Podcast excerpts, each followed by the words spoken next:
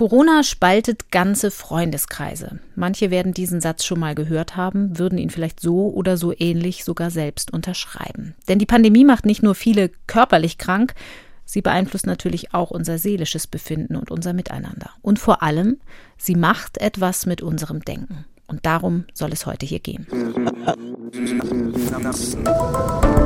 Synapsen. Synapsen. Ein Wissenschaftspodcast von NDR Info. Hallo und herzlich willkommen zu einer Sonderfolge unseres Podcasts, der ersten nach der Sommerpause. Mein Name ist Corinna Hennig, ich bin Wissenschaftsredakteurin bei NDR Info. Von einer Infodemie war vielfach die Rede in den vergangenen Monaten. Alle lesen und hören mit, online, in Zeitungen, im Fernsehen und im Radio und in Podcasts natürlich. Und oft ist all das verwirrend und gar nicht mehr so einfach zu unterscheiden, was falsch und was richtig ist. Welche Wirkungen haben all die Informationen auf uns? Und wie gehen wir damit um? Es geht längst nicht nur um Querdenker, Corona-Leugner und radikale Impfgegner, sondern es geht um die vielen kleinen und großen Falschnachrichten, die kursieren, die oft zumindest irgendwo einen halbwahren Kern oder eine scheinbare Logik haben und die uns alle verunsichern, ohne dass wir das merken. Wie nehmen wir Nachrichten auf? Was verändern sie in unserem Verstand, in unserem Gedächtnis? Warum sind Falschnachrichten so schwer wieder einzufangen? Und wie können wir verhindern, dass sie uns beeinflussen, obwohl wir fest entschlossen sind, nicht drauf reinzufallen und uns ein umfassendes Urteil zu bilden? All das möchte ich Professor Markus Knauf fragen. Er ist Psychologe und Kognitionsforscher und arbeitet an der Justus-Liebig-Universität in Gießen. Hallo, Herr Knauf, schön, dass Sie Zeit für uns haben. Hallo, Frau Hennig. Herr Knauf, ist Ihnen das im Laufe der Pandemie auch persönlich begegnet, also im Freundeskreis, unter Kollegen im Bekanntenkreis, dass Sie Diskussionen geführt haben, die auf Falschnachrichten beruhten oder daraus resultierten, zum Beispiel in der Debatte um die Corona-Impfung? Ja, sagen wir mal so, in meinem Umfeld habe ich das nicht so ganz häufig erlebt, aber natürlich bekomme ich das in anderen Umgebungen häufig mit und ich bekomme natürlich mit, was das für ein großes Thema in den Medien ist und was das andere Leute beschäftigt. In meinem eigenen Umfeld war das nicht ganz so häufig, weil das ein akademisches Umfeld ist, das häufig auch sehr aufgeklärt ist mhm. und deshalb nicht so schnell mit Verschwörungstheorien und Fake News zu ködern ist als andere Gruppen. Wie lange beschäftigen Sie sich schon fachlich damit, wie Menschen Informationen verarbeiten, insbesondere auch sachlich falsche Informationen? Ich bin ja Kognitionspsychologe mhm. und Kognition bedeutet, dass wir uns mit Denken und Entscheidungsprozessen befassen. Und ich interessiere mich insbesondere dafür, wie Menschen Meinungen entwickeln und wie sie bereit sind, Meinungen zu ändern. Und genau das ist der Anknüpfungspunkt an Fake News, nämlich zu überlegen, wie sich Meinungen entwickeln und was wir tun können, um falsche Überzeugungen zum Beispiel zu ändern.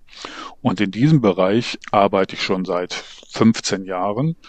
Aktuell ist es so, dass ich mich auch für die anwendungsbezogenen Fragen interessiere, nämlich Fake News, weil diese nämlich eine Verbindung zu den Grundlagengebieten haben, in denen ich eigentlich schon lange arbeite genau über dieses große Thema und auch mit der Frage, was können wir denn tun, wollen wir ja heute sprechen. Ich würde zuerst gerne mal darauf gucken, was denn die heutige Zeit uns sagt. Hat sich die Empfänglichkeit der Menschen in der Pandemie für Falschinformationen verändert gegenüber anderen Zeiten? Hm.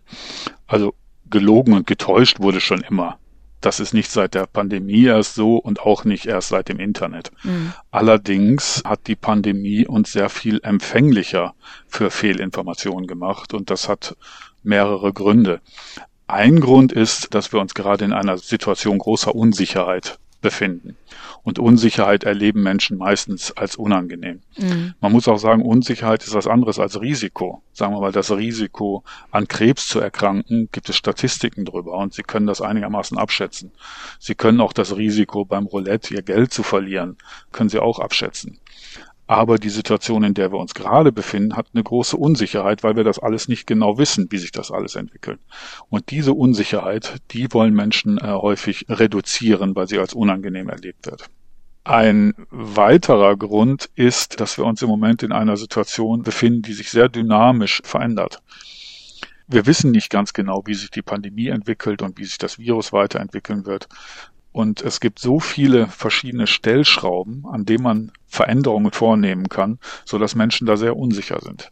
Wir wissen, dass dynamische Situationen für Menschen ein großes Problem sind. Ich sage Ihnen ein kleines Beispiel, was besonders gut dokumentiert ist, die Katastrophe von Tschernobyl. Mhm. Da gibt es viele Protokolle aus der Leitwarte. Und die Menschen dort haben einfach nicht abschätzen können, wie sich die Prozesse entwickeln, wenn man die Kühlstäbe aus dem Reaktor rein und rausfährt und so weiter.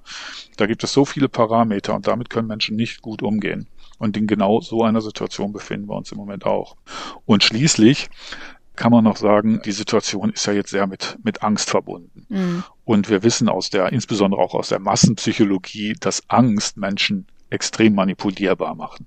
Gerade wenn wir Bilder sehen, wie Militärfahrzeuge jede Menge Särge abtransportieren, dann macht das natürlich diese Angst reduziert. Übrigens, das ganze sogenannte Social Distancing und Alleine sein und so fördert natürlich noch die Angst und macht Leute noch ängstlicher und noch empfänglicher für skurrile Lösungsvorschläge und Ideen und Fake News und Falschinformationen. Mhm.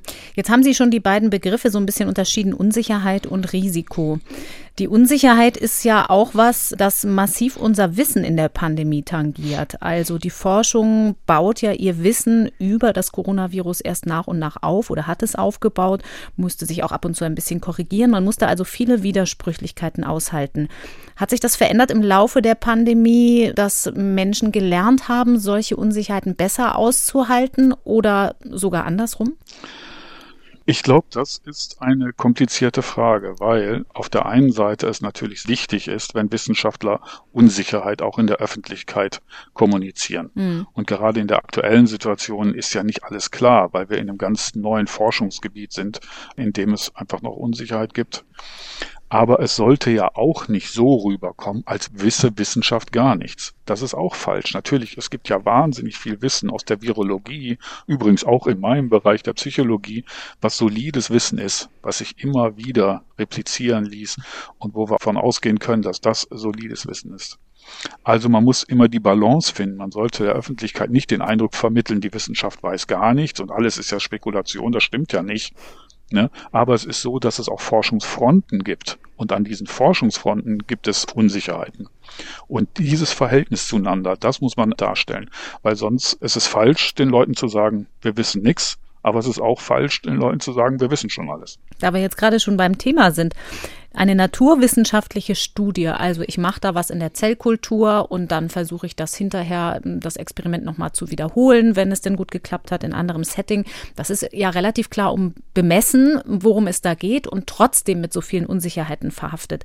Wenn wir jetzt über die Psychologie sprechen, dann weiß man, dass Menschen natürlich gar nicht so einfach zu erforschen sind, weil da immer so viele Faktoren reinspielen, die gar nicht alle so festzutackern sind, wenn sich die Menschen im normalen Leben bewegen. Wie gut können Sie überhaupt erforschen, was das kognitiv mit Menschen macht, wie sie mit Nachrichten umgehen? Was für Werkzeuge haben Sie da? Ich weiß gar nicht, ob das äh, so ein großer Unterschied ist. Das Universum zu verstehen, mhm. äh, ist nicht einfach. Das Gehirn zu verstehen, ist auch nicht einfach. Und Physiker müssen nicht ins Universum reisen, um es zu untersuchen. So müssen wir nicht immer genau alles im Gehirn untersuchen, um zu verstehen, wie es funktioniert. Also wir verwenden eigentlich ganz ähnliche Methoden. Auch die Physik muss jede Menge Parameter kontrollieren, so wie wir das auch machen. Und der Bereich der Psychologie, in dem ich mich bewege, legt ja großen Wert darauf, sehr experimentell, also unter hochstandardisierten experimentellen Bedingungen zu arbeiten. Und dann kann man natürlich fragen, wie lässt sich das auf Alltagssituationen übertragen? Das ist ein berechtigter Einwand. Aber auch das ist immer eine Balance. Uns helfen Untersuchungen in Alltagssituationen auch nicht besonders, wenn sie uns dann nachher keine zuverlässigen Ergebnisse produzieren.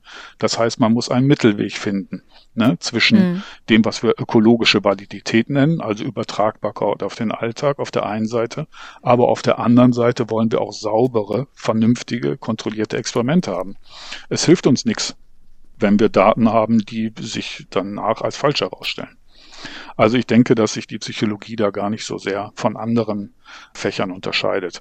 In einer Beziehung aber schon, und das ist der Grund, warum ich in meinem Bereich so gerne forsche, ist, dass wir weit in andere Bereiche hinausgehen. Also die kognitive Psychologie, in der ich arbeite, hat Verbindungen zur künstlichen Intelligenzforschung, hat enge Verbindungen zu kognitiven Neurowissenschaften, aber auch zur Philosophie, wenn es um Wahrheit geht, was ja immer eine Rolle spielt, wenn mhm. wir über Fake News sprechen.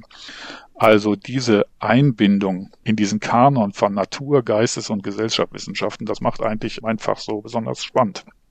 Und ist der Bereich relativ gut erforscht, gerade was die Pandemie angeht? Oder würden Sie sagen, auch wenn Sie international darauf blicken, da ist noch sehr, sehr viel zu tun?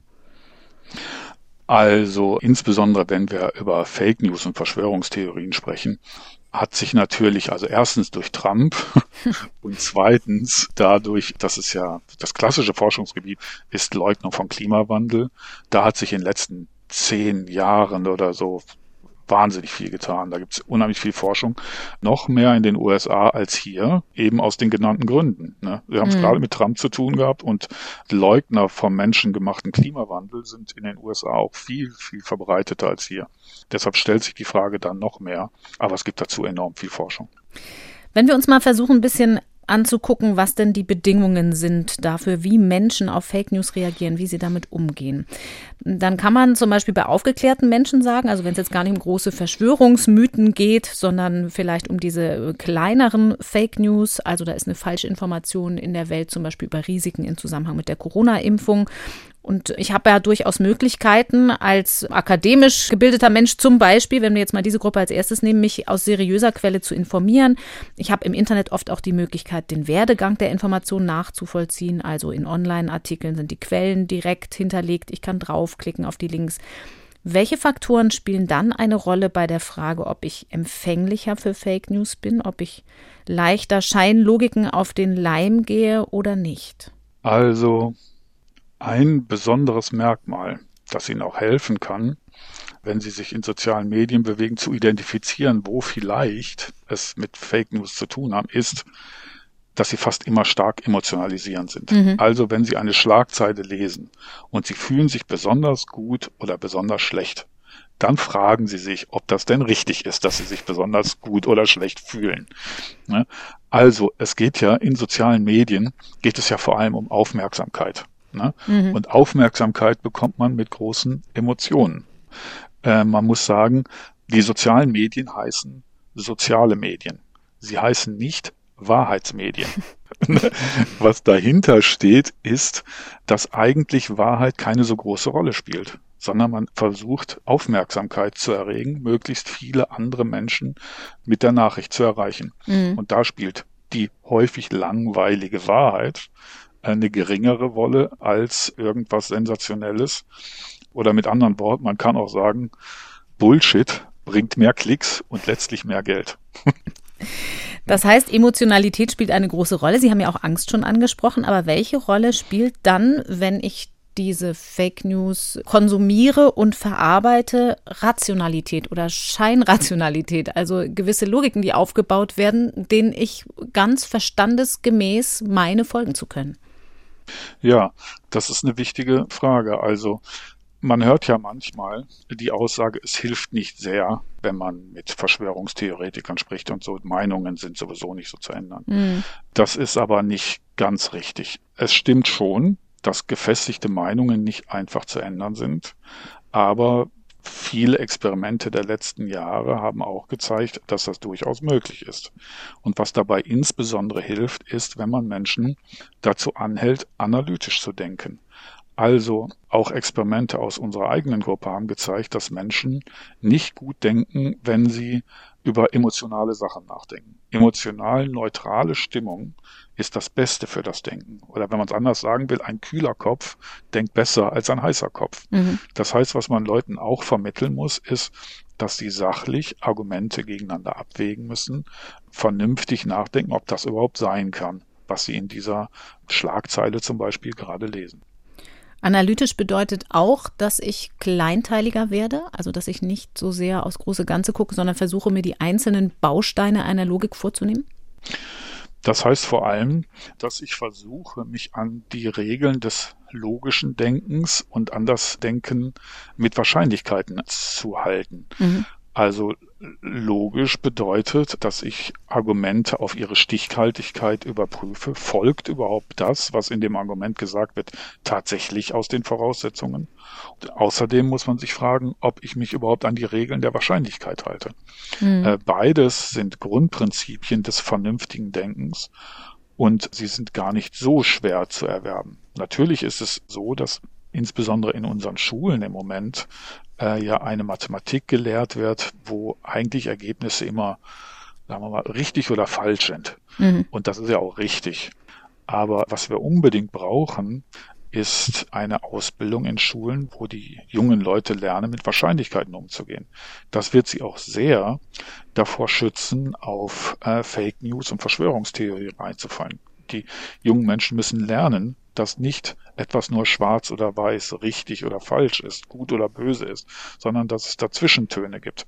Und dafür müssen sie mehr Wahrscheinlichkeiten lernen. Das heißt, irgendwie müssen wir auch Politik aufrütteln, dass sagen wir mal, junge Leute mit Unsicherheit umgehen müssen. Und das ist eines der wichtigen Rezepte gegen Verschwörungstheorien und Anfälligkeit für Fake News.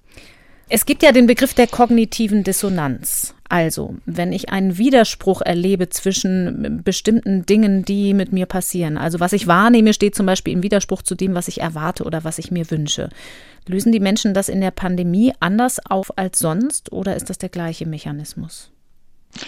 Ja, also kognitive Dissonanz ist so ein bisschen die Allzweckwaffe der Psychologie. Mhm. Sie sagt eigentlich, dass je mehr ich investieren muss, desto mehr gerate ich unter Rechtfertigungsdruck.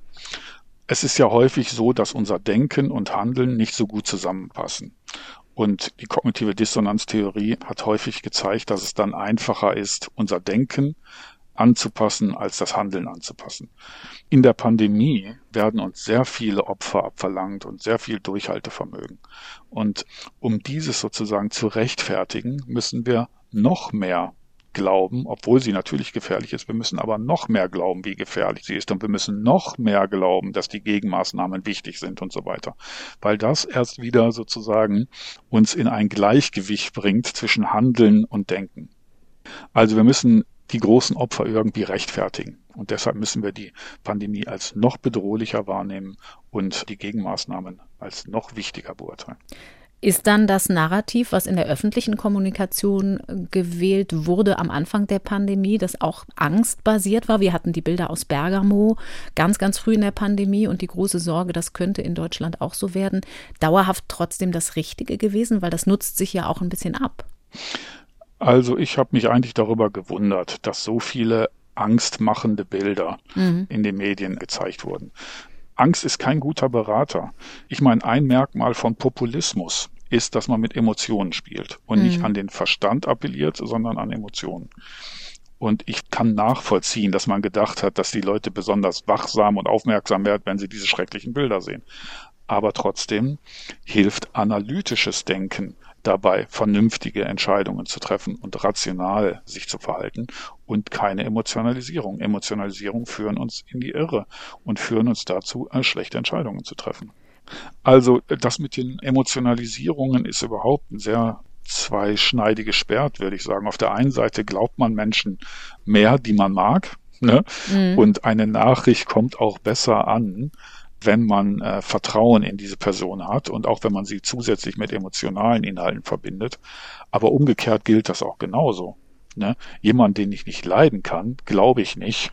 Ne? mhm. Selbst, wenn er etwas Vernünftiges sagt. Mhm. Also diese Emotionalisierung generell sind eigentlich keine gute Idee, wenn man möchte, dass mündige und aufgeklärte Bürger vernünftig entscheiden und in dieser Pandemie vernünftig handeln setzt aber nicht die Forderung nach mehr analytischem Denken, setzt nicht analytisches Denken auch einen gewissen Bildungsstand voraus. Also, dass ich in der Schule oder sogar in der Hochschule die Möglichkeit gehabt habe, das überhaupt zu lernen, das zu entwickeln. Also, wie erreichen wir mit bestimmten Logiken soziale Gruppen, die vielleicht gar nicht so kopflastig aufgewachsen sind, will ich mal sagen.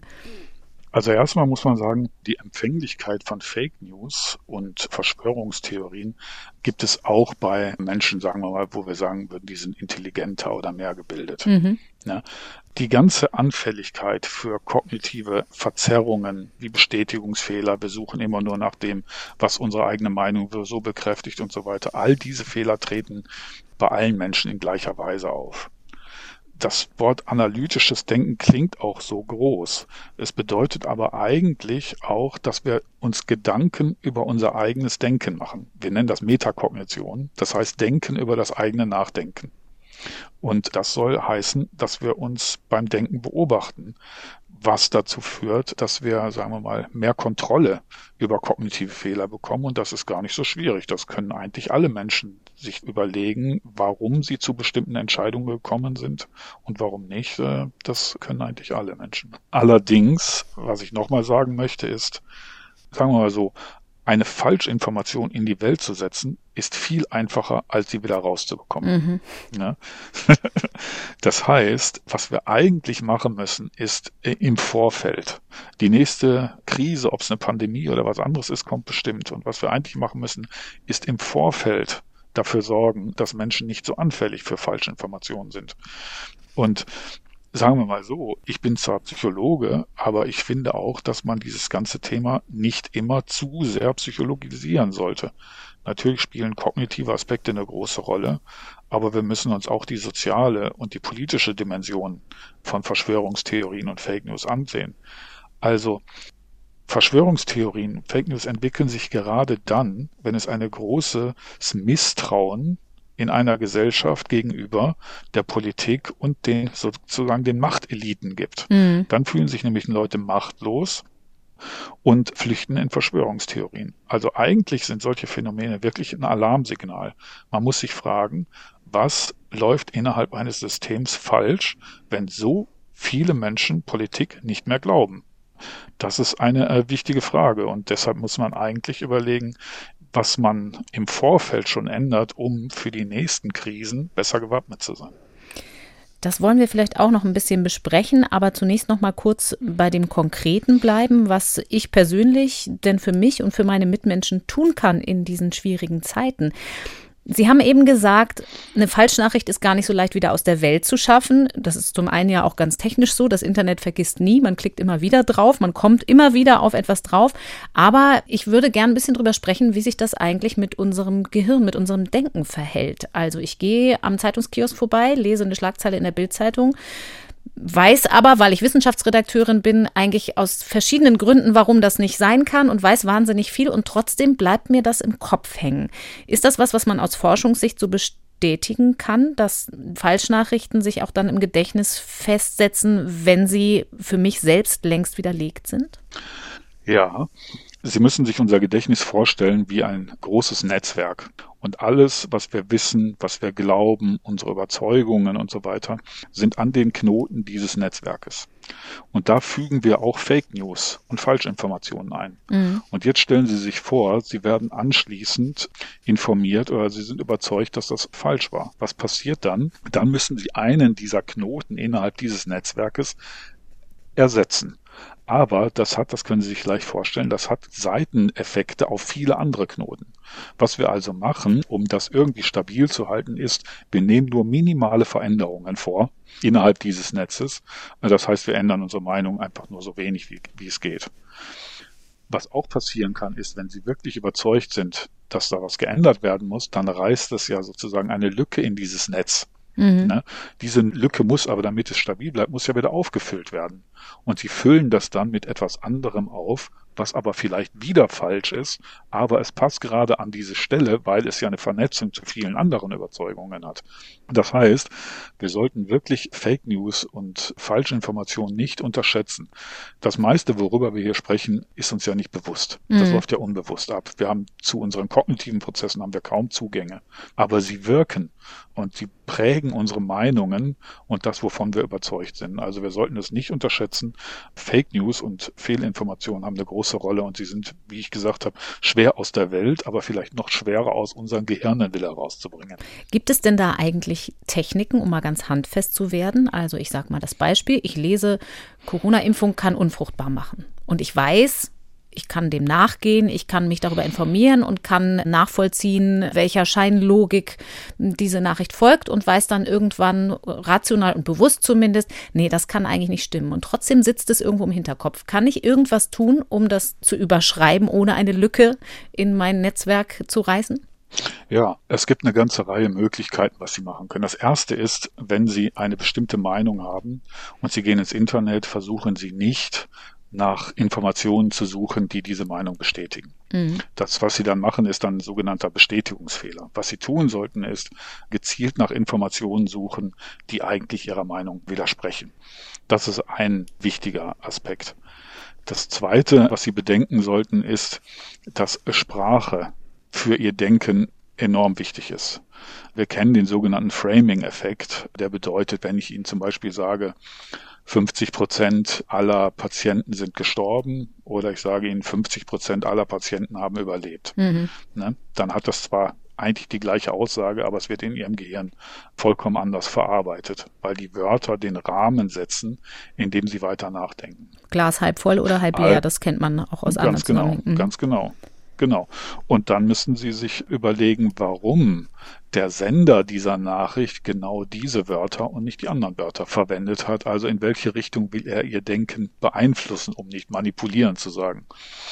Ein weiterer Aspekt, den man berücksichtigen muss, ist, dass überhaupt durch die Verwendung bestimmter Wörter, weil sie in Rahmen setzen, bestimmte Wirkungen erzielt werden sollen. Wenn ich. Ihnen zum Beispiel sage, daran war kein Ausländer beteiligt, dann ist das Wort Ausländer trotzdem gefallen und setzt den Rahmen. Also es ist nicht immer richtig, wenn in den Medien so berichtet wird, weil damit ein Rahmen gesetzt wird, der eigentlich in dem Zusammenhang vollkommen unangemessen wäre. Mhm. Und so gibt es noch eine ganze Reihe von verschiedenen Fehlern. Ich kann Ihnen, wenn Sie möchten, noch einen nennen, der besonders in der Pandemie eine Rolle spielt. Das ist der sogenannte Kausalfehler. Das heißt, wenn man Zusammenhänge herstellt, die eigentlich nicht bestehen. Wenn ich Ihnen sage, jemand hat ein bestimmtes Medikament benommen, und ist nachher an Corona erkrankt, dann stellen aus diesem einfachen zeitlichen Zusammenhang Menschen viel auch einen Kausalzusammenhang her, also einen Ursache-Wirkungszusammenhang. Mhm. Tatsächlich muss das aber gar nicht so sein. Das ist ja ein bekanntes Phänomen. Ich finde das schönste Beispiel eigentlich immer, dass beobachtet wird, die Storchpopulation in einer bestimmten Region verändert sich. Es gibt mehr Störche und gleichzeitig gibt es mehr Neugeborene. Und niemand würde dann ja. der Meinung sein, die Störche genau. bringen die Babys, wie wir alle mal gelernt genau. haben. Ganz genau. Welche Rolle, wenn wir bei dem Kausalfehler sind und uns dann auch noch mal ein bisschen auf Logiken stürzen? Sie haben ja jetzt schon ein paar von diesen kognitiven Verzerrungen genannt und ich finde, das ist eigentlich ja ein ganz guter Werkzeugkasten, um zu gucken, was kann ich denn selber tun, weil so viel unbewusst abläuft, dass ich es eben gar nicht merke. Welche Rolle spielen, das ist dicht dran am Kausalfehler, so Scheinlogiken? Ich hatte eben zum Beispiel die Meldung, Corona-Impfung könnte unfruchtbar machen genannt. Jetzt habe ich schon so oft gesagt, dass ich damit wahrscheinlich auch schon wieder in unserem Gehirn was anrichte.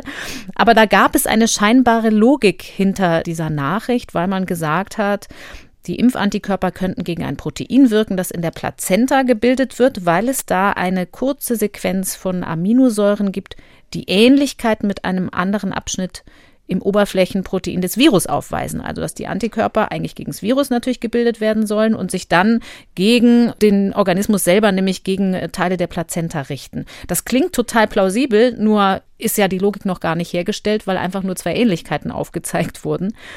Ist sowas ganz wichtig, weil der emotionale Zugang ist die Eintrittspforte und dann fange ich aber an, eine logische Kette zu entwickeln. Ist das was, was in dieser Pandemie eine besondere Bedeutung hat? Ja, und das ist auch ein Fehler, der häufig begangen wird.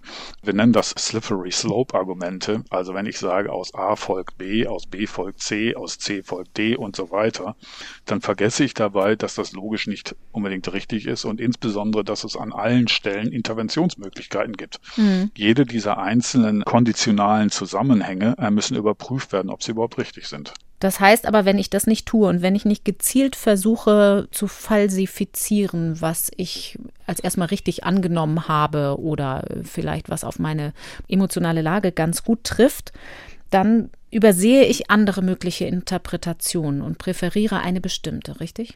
Ja, das ist ohnehin etwas, das die Forschung in unserer eigenen Gruppe gezeigt hat, mhm. dass wenn es, sagen wir mal, ganz viele Interpretationen gibt, dass Menschen dann häufig eine Interpretation bevorzugen und andere, die auch richtig wären, systematisch ignorieren.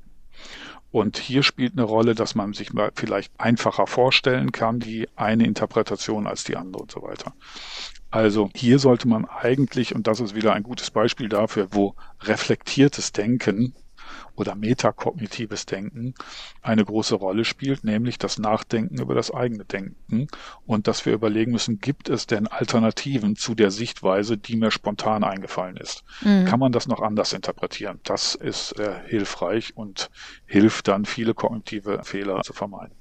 Das heißt, die Theorie aus Ihrer eigenen Forschung, die dahinter steht, ist die der präferierten mentalen Modelle. Genau. Sie haben sich gut vorbereitet. Ja, für alle, die es genau. nachlesen genau. wollen, wäre es ja gut, wenn wir die passenden.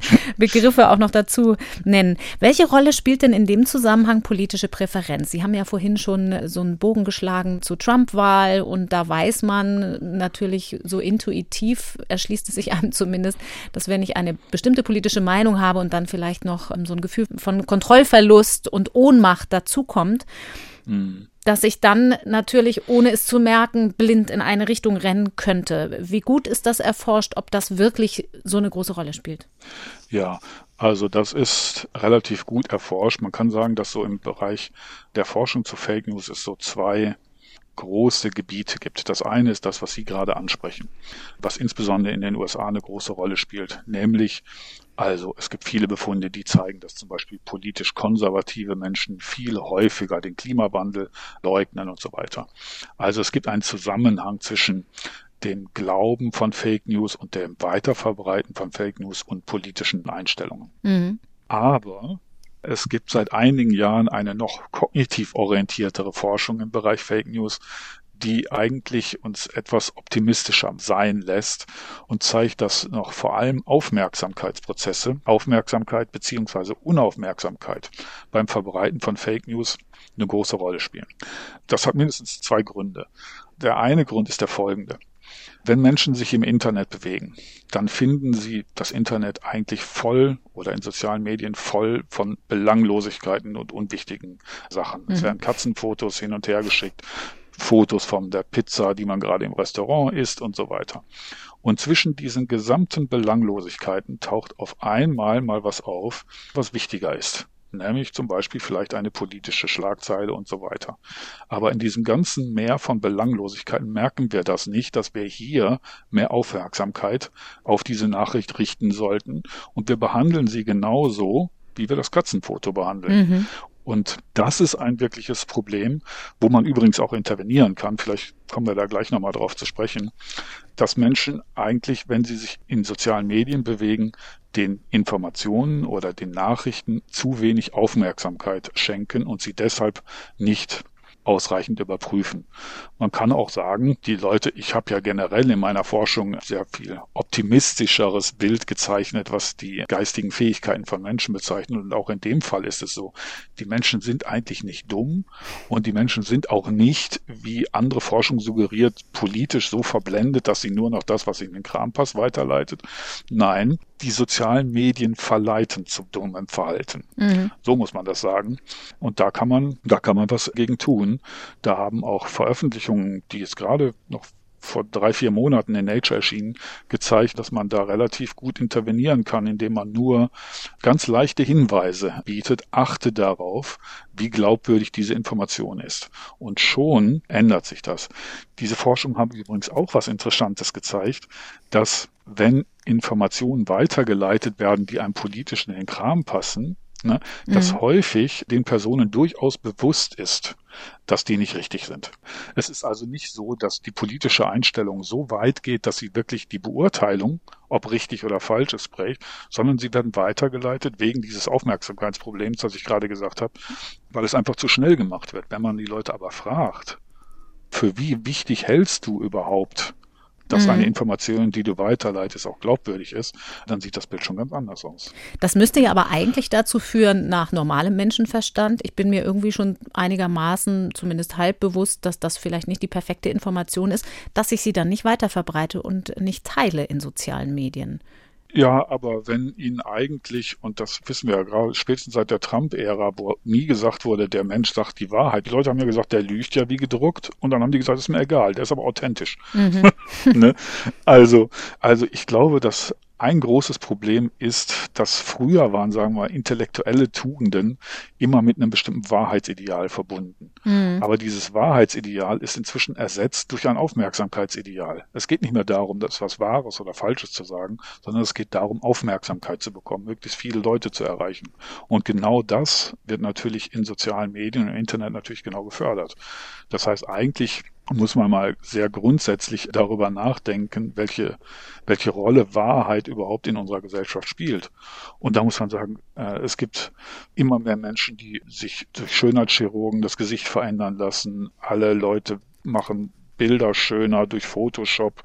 Es gibt scripted Reality Shows, wo nur noch Schauspieler im Fernsehen angeblich realistische Szenen nachbilden und so weiter. Also generell kann man in allen Bereichen Wahrheit und Fake nur noch schwer voneinander unterscheiden.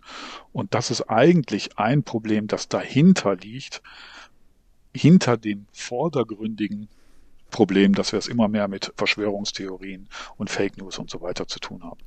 Da kommen ja aber auch die Vermittler nochmal ins Spiel. Sie haben jetzt viel über soziale Medien gesprochen und die spielen ja auch eine große Rolle, aber es gibt ja auch noch den ganz klassischen Journalismus, der aber auch in sozialen Medien mittlerweile stattfindet.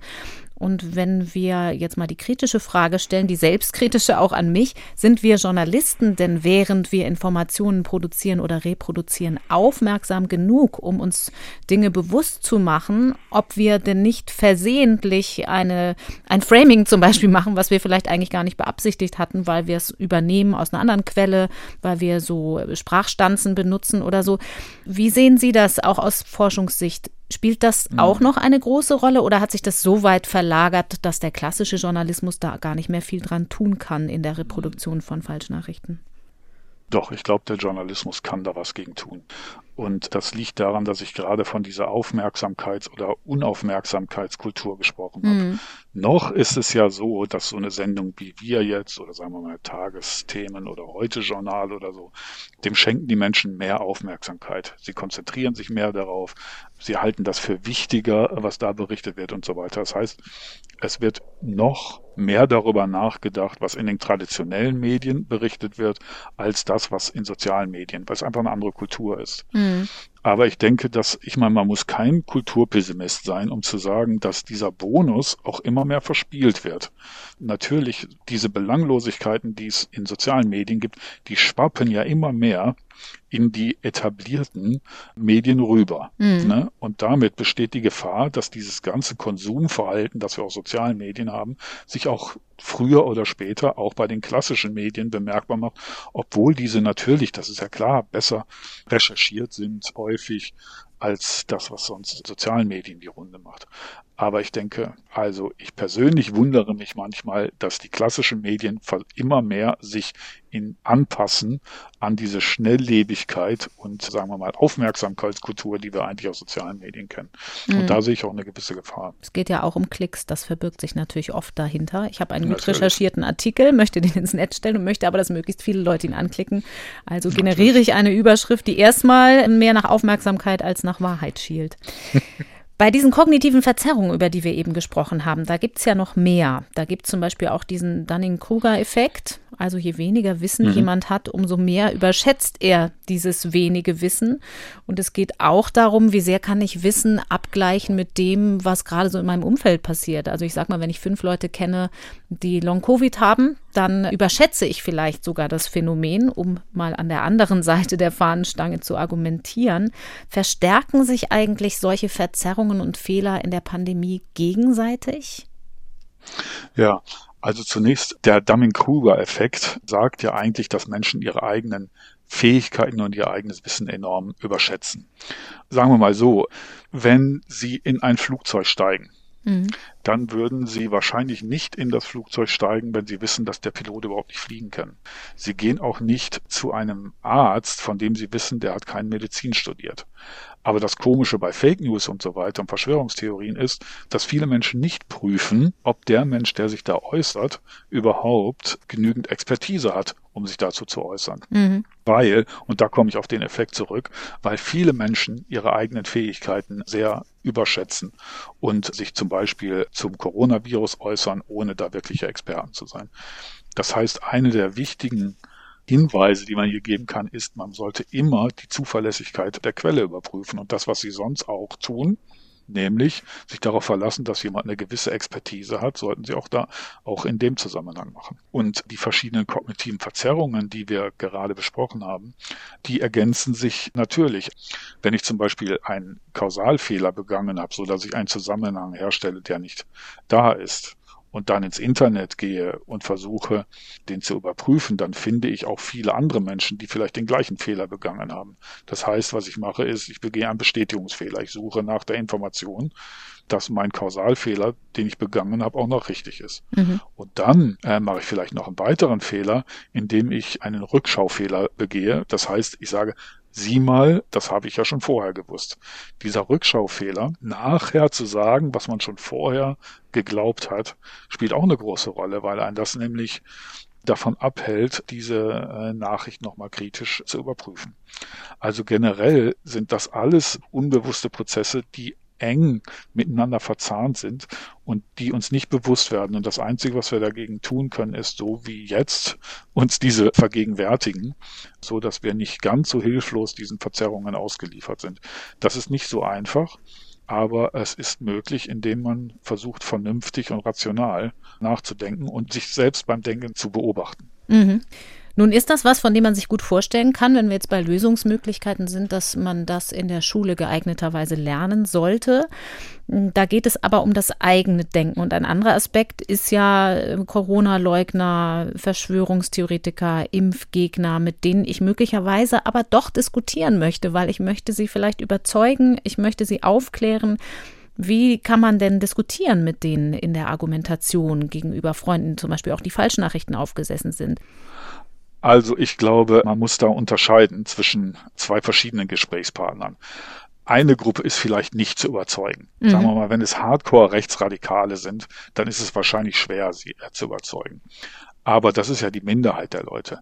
Bei den meisten Leuten steht ja die Meinung auf der, etwas auf der Kippe. Mhm. Und hier, glaube ich, ist es sehr wichtig, im Dialog zu bleiben und nicht vorschnell auszugrenzen und auch Zugeständnisse zu machen. Also, wenn es um Fake News geht, muss man sich immer bewusst machen, dass zu sagen oder eine Verschwörungstheorie zu sagen, das ist ja eine Verschwörungstheorie, ist noch kein Argument man muss natürlich auch diese Aussage muss man auch belegen und zeigen, dass jemand wirklich etwas Falsches glaubt.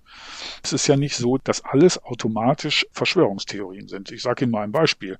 Uns wurde ganz lange äh, gesagt, es sei nur eine Verschwörungstheorie, dass wir im Internet überwacht werden und dass massenhaft Daten gesammelt mhm. werden. Dann kam Edward Snowden, jetzt wissen wir, das stimmt. ne? Oder schauen Sie den Irakkrieg an. Da wurde die ganze Welt belogen, dass es chemische Waffen gibt. Das hat den Krieg gerechtfertigt. Also es ist ja nicht so, dass wir immer alles sofort glauben sollten, was uns erzählt wird. Wir müssen von Fall zu Fall entscheiden, ob etwas wirklich falsch ist und nicht mit der Realität zu tun hat oder nicht. Und diese Bereitschaft, erstmal auch Menschen, die dazu neigen, Verschwörungstheorien zu glauben, auf die muss man erstmal offen zugehen und dann Schritt für Schritt versuchen, sie mit guten Argumenten zu überzeugen. Wie gesagt, keine Emotionalisierung, sondern gute Argumente helfen ihr. Es gab schon in den 1960er und 70er Jahren wurden schon viele Methoden zur Einstellungsänderung entwickelt. Die sogenannte Grid-Methode ist zum Beispiel eine, die sagt, dass man zunächst auf das Gegenüber eines Konfliktes zugehen soll und auch Zugeständnisse machen sollte, soweit diese Zugeständnisse nicht wirklich für die eigene Person schlimm sind. Mhm. Und man sollte auch offen zum Ausdruck bringen, dass man zu Zugeständnissen bereit ist. Damit ist dann sozusagen das Eis schon etwas gebrochen und auch das Gegenüber wird vielleicht dann erste Versöhnungsschritte einleiten. Also das heißt, das Aufeinander zugehen und nicht ausgrenzen ist ein wichtiges Verfahren, um diejenigen zurückzugewinnen, die noch nicht vollkommen verbohrt an manche Sachen glauben.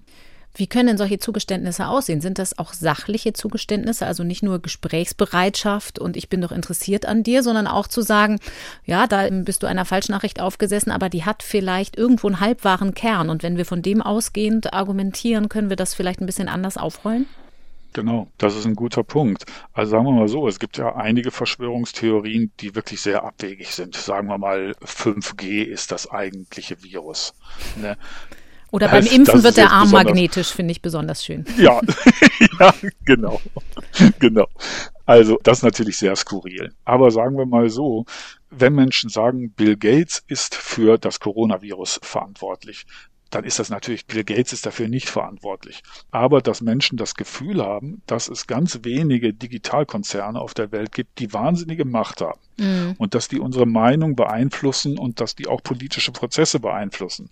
Das muss man ja erstmal zugestehen und dann sehen, dass das natürlich sehr vereinfacht ist, aber herauspräparieren, was kann daran eigentlich richtig sein und was ist natürlich falsch.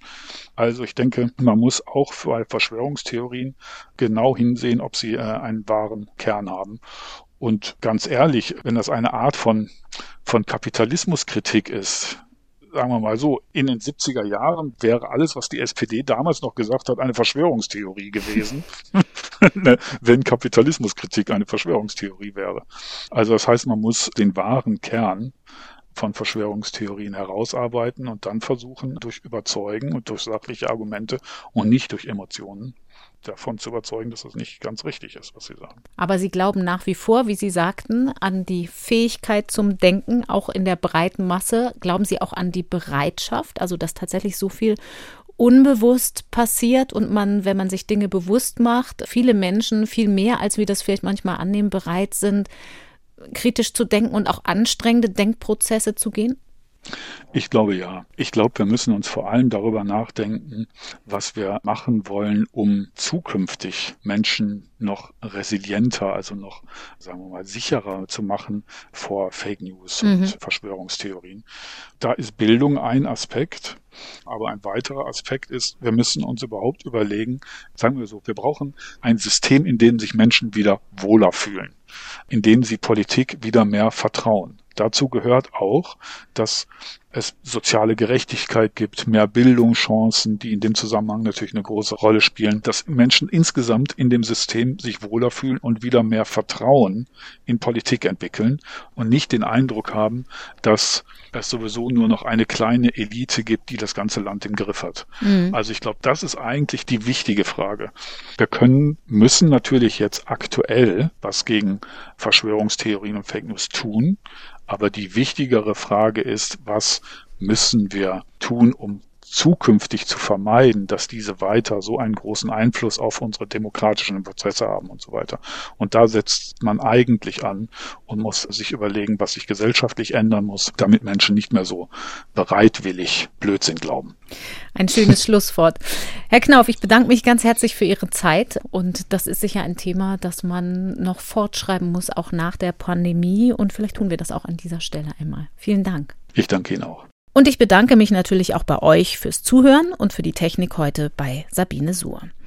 Ein kleiner Hinweis noch, natürlich verlinken wir alle Quellen, auf die wir uns hier im Podcast berufen haben, unter ndr.de slash Synapsen. Unter anderem zum Beispiel, was ich sehr lesenswert finde, einen Zeitartikel von Markus Knauf, in dem er konkrete Handlungsanweisungen gibt, wie man kognitive Verzerrungen vermeiden kann und so ein bisschen mithelfen kann, dass wir alle weniger auf Falschnachrichten hereinfallen.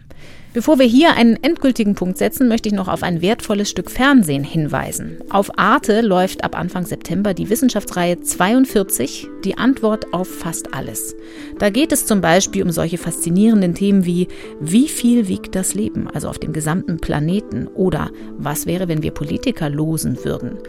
42 die Antwort auf fast alles. Die Reihe gibt es ab 4. September auf Arte und ab 3. September schon online. Bei uns hier gibt es in zwei Wochen wieder eine Synapsenfolge, dann eine so, wie ihr es hier gewohnt seid, mit meiner Kollegin Lucy Kluth. Da geht es um die Genschere CRISPR-Cas.